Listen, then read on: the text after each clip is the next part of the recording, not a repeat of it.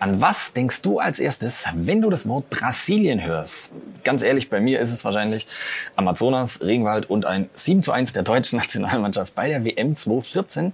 Und wenn wir mal so langsam den Blick schweifen lassen aus dem Flieger bei uns, kann man zumindest sagen, Amazonas und Regenwald, das scheint sich zu bestätigen, denn Brasilien hat 41 Prozent der Fläche, die purer Regenwald ist. Und das will beim fünftgrößten Land der Erde ja schon was heißen. Und in genau das reisen wir jetzt heute mit Andreas Lipko von der Comdirect. Quasi wie immer Andreas unser Touri-Begleiter. Wir haben nur zum Start vielleicht mal einen kleinen Dämpfer für alle Anleger, denn Brasilien als Teil der Emerging Markets ist, anders vielleicht wie Vietnam, wo wir neulich waren, nicht mehr zwingend so ein Geheimtipp, oder? Marcel, du hast recht. Also im Endeffekt ist Brasilien natürlich schon sehr, sehr lange, damals ja noch unter dem Kürzel BRIC, B-R-I-C, zusammen mit Russland, Indien und China als quasi Geheimtipp gehandelt worden, also als aufsteigende, aufkeimende Industrieländer, die sozusagen in Erwartung stehen, hier exorbitant hohe Wachstumszahlen vorliegen zu können. Und damals zumindest war es ja auch so. Bis 2015 konnte man mit Brasilien oder Brasilien, brasilianischen Anlagen gute Renditen erzielen. Hier war ja doch teilweise zweistellige Renditen bei dem Bruttoinlandsprodukt im Jahr zu erwarten gewesen. Und das hat sich aber seitdem etwas abgekühlt und wurde natürlich durch die Covid-19-Pandemie nochmal dann ins, in den negativen Bereich gedrückt. Vielleicht kein Geheimtipp, dann gibt's zumindest noch einen kleinen Fun Fact in dieser Folge, denn in Brasilien leben schätzungsweise, man weiß es natürlich nicht genau, noch über 100 nicht kontaktierte und teils auch nicht entdeckte Völker. Also mitten im Urwald sind die noch ohne völligen Kontakt zur modernen Welt zu uns hier im YouTube-Studio. Und das ist für die nämlich genauso faszinierend wie gefährlich, denn beim Kontakt mit uns gibt's Krankheiten, da gibt's ja, Versuchungen, die ich nicht näher erläutern will. Und genau da wird's für die Völker dann schwierig, die nicht damit umgehen können und dann leider sehr oft auch aussterben. Aber sehr, sehr spannend. Und genauso spannend, Andreas, ist ehrlich gesagt auch die Geldpolitik in Brasilien. Die hat mich richtig vom Hocker gehauen. Eigentlich eine Riesenattraktion, wenn man so will, wie eine Achterbahnfahrt, was die Notenbank da veranstaltet. Was ist denn da los?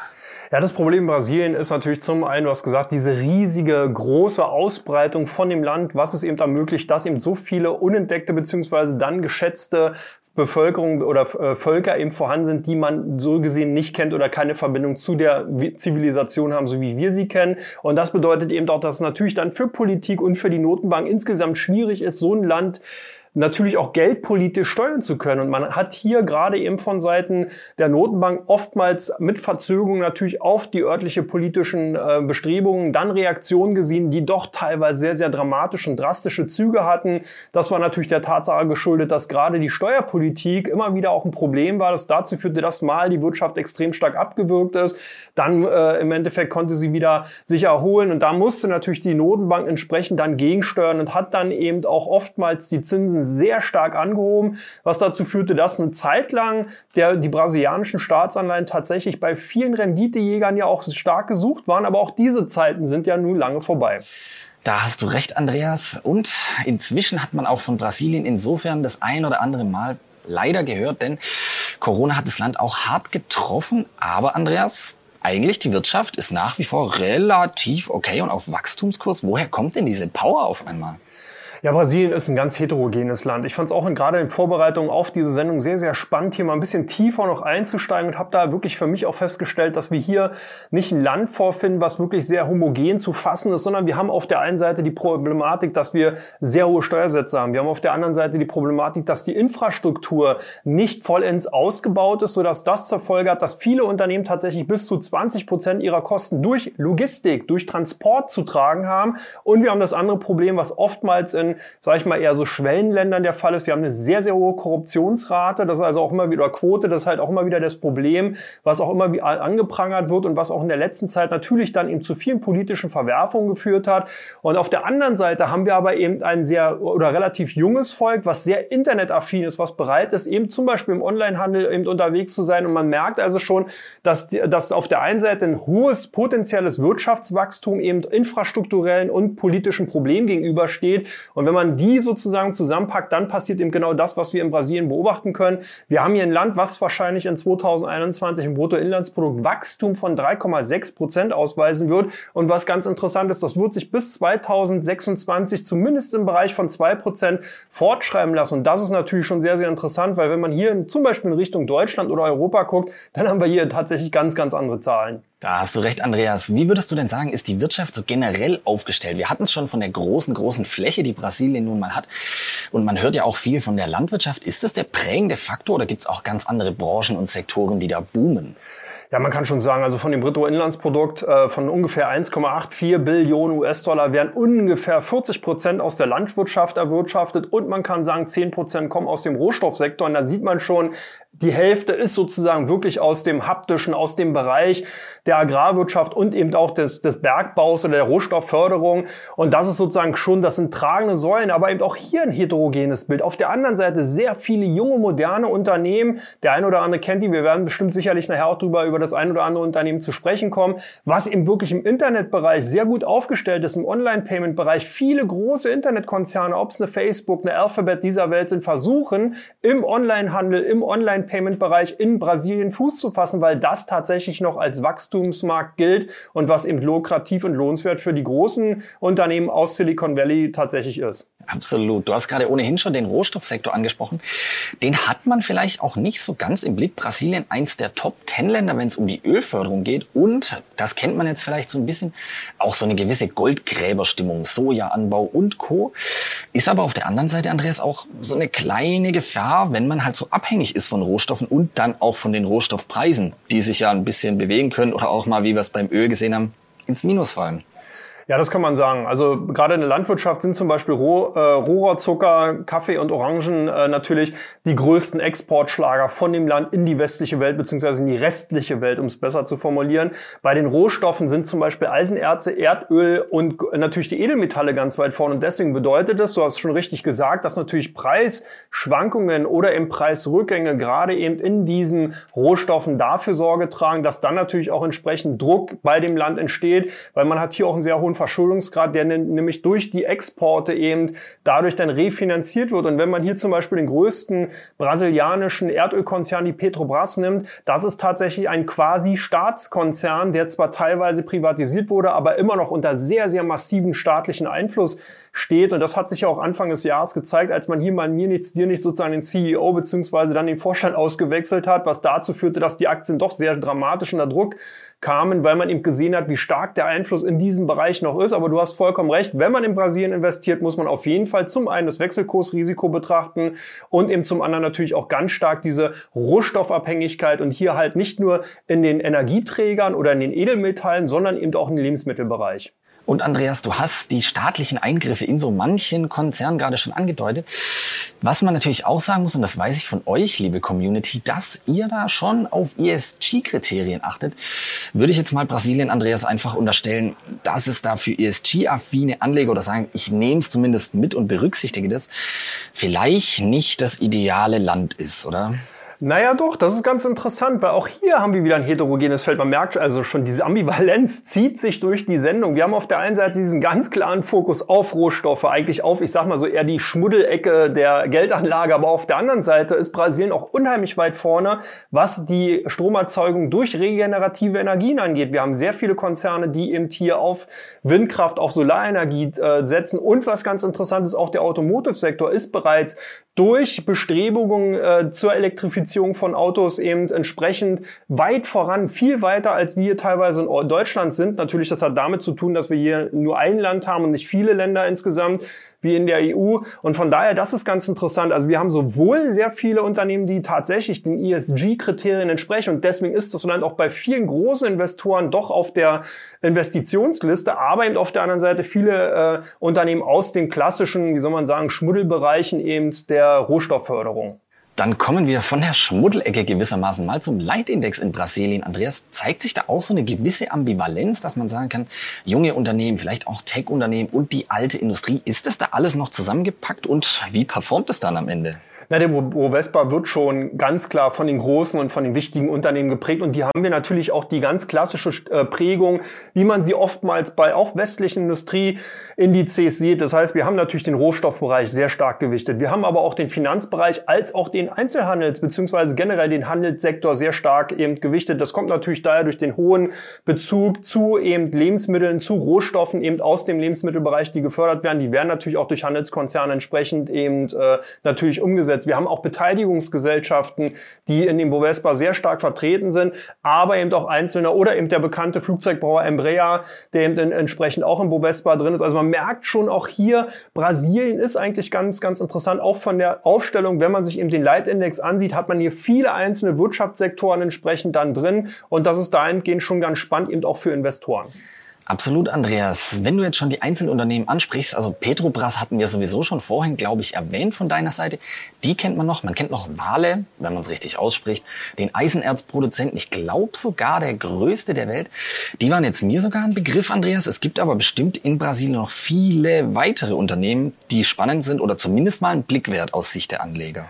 Genau, zwei Vormerkungen. Zum einen natürlich äh, ist nicht original portugiesisch ausgesprochen, sondern ich spreche es jetzt sozusagen so aus, wie ich es aussprechen würde. Und zum zweiten natürlich keine Kaufempfehlung. Aber es ist mal interessant zu sehen, was wir hier für Unternehmen auf der einen Seite haben. Wir zum Beispiel eine Stone Co. Das ist eine Unternehmung, die im Bereich des Online-Payments unterwegs ist und hier auch mit zu den am stärksten wachsenden Online-Payment-Anbietern generell gilt.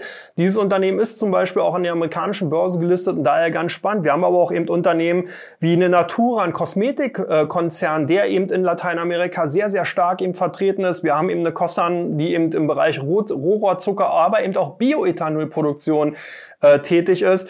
Und da sieht man schon, du hast bereits schon angesprochen, natürlich die Wale oder die Whale, je nachdem, und die Petrobras, zwei ganz klare äh, Rohstoffunternehmen eben aus dem Bereich Eisenerz, hast du vollkommen recht, Wal oder Whale ist eben äh, dahingehend äh, der größte Eisenerzproduzenten, gehört mit, wenn man Edelmetalle reinzieht, zu den Top 3 hinter Rio Tinto und B, äh, BAP die äh, hier sozusagen auch in diesen Bereichen tätig sind. Also der drittgrößte äh, Bergbaukonzern. Äh, des Weiteren natürlich schon die angesprochene Embraer, die eben im Flugzeugbau tätig ist. Also eigentlich schon ganz interessante Mischung, wenn man eben auf Einzelaktien setzen will. Und wenn man so ein bisschen weiter den Bogen noch spannt, dann kommt man zum Beispiel auch zu einer Mercado Libre, die im, Ameri äh, im Lateinamerika-Bereich im Onlinehandel tätig ist und auch einen sehr starken Kernmarkt auf Brasilien äh, aufgebaut hat und entsprechend dann natürlich auch davon profitiert, dass man eben diese hohe Internetaffinität bei den Konsumenten sieht. Und apropos Internetaffinität, Andreas, wir haben da noch einen Kracher für euch, liebe Community. Laut der Wirtschaftswoche die beste Aktie der Welt. Wusste ich auch nicht, habe sie auch noch nie gehört. Vielleicht deswegen so geheimnisvoll, Andreas. Die auch wahrscheinlich wieder komplett falsch ausgesprochene Magazine Luisa. Keine Frau, sondern eine Aktie, Andreas. Was macht die denn so spannend und vor allem so gut scheinbar?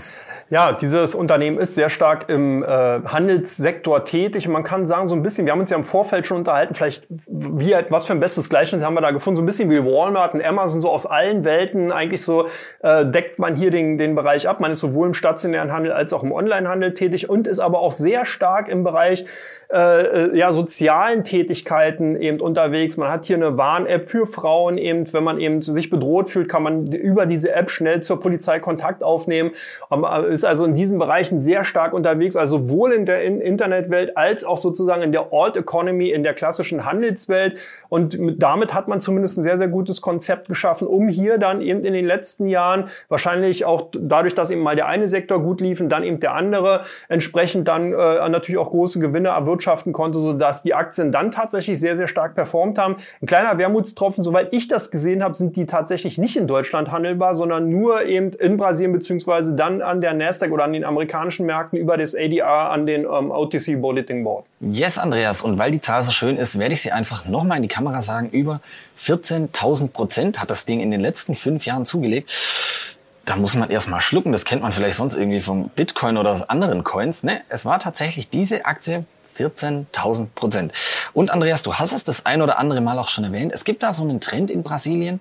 Die Menschen sind ohnehin so im Schnitt knapp über 30, also relativ jung die Gesellschaft. Und, das haben wir letztes Jahr hier in Deutschland gesehen, immer, immer mehr Privatanleger. Gibt's auch in Brasilien, da sind es schon über drei Millionen, die jetzt an der Börse investieren und sagen, Mit den Anleihen, ah, da gibt's irgendwie nicht mehr so viel. Zinsen wurden auch gesenkt. Ich muss mein Glück woanders versuchen. Und das heißt, Andreas, junge Gesellschaft, auch kapitalmarktaffin inzwischen, das sieht's für die Zukunft in Sachen Investoren und vielleicht auch Nachfrage nach Konsumgütern, online oder stationär, gar nicht so schlecht aus, oder? Nee, das kann man sagen. Vor allem, wenn du insgesamt siehst, dass die Einwohnerzahl Brasilien ungefähr 210, 211 Millionen Einwohner zählt und davon jetzt eben schon der Schnitt sehr, sehr niedrig, also der Altersdurchschnitt sehr niedrig ist, bedeutet, dass man, dass man hier ein ordentliches Potenzial hat. Und wir haben es ja bereits auch schon in den vorigen Fragen angeschnitten. Hier sieht man eben nicht nur von der Privatinvestorenseite, sondern eben auch von den großen Technologiekonzernen ein unheimliches Potenzial. Das bedeutet, dass natürlich dann auch hier, gerade wenn man eben den Binnenmarkt nimmt, dass hier auch natürlich genau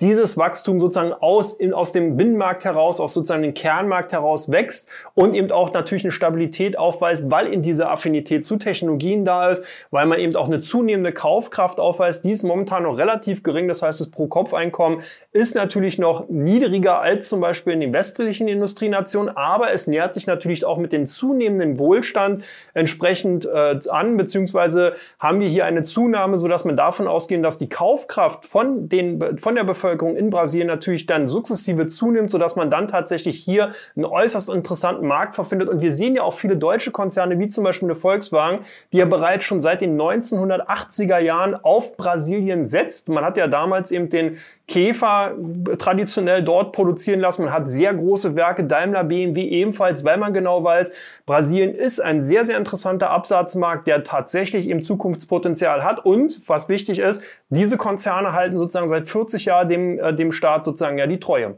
Yes, Andreas, haben wir also auch Verbindungen nach Deutschland, hier zu uns, sogar fast nach Stuttgart mit Daimler. Ich würde aber zum Abschluss dir dann trotzdem noch so als gewissermaßen Reisebegleiter für mich und für alle Anleger ja, die Königsfrage stellen, Andreas. Bei den letzten Ausgaben Indien und Vietnam warst du noch eher verhalten und hast gesagt, ja, so mit einem ETF, über einen ETF vielleicht mal eine kleine Position reinlegen. Sehr spekulativ, kann man aber vielleicht mal machen, wenn man sich's gut überlegt hat.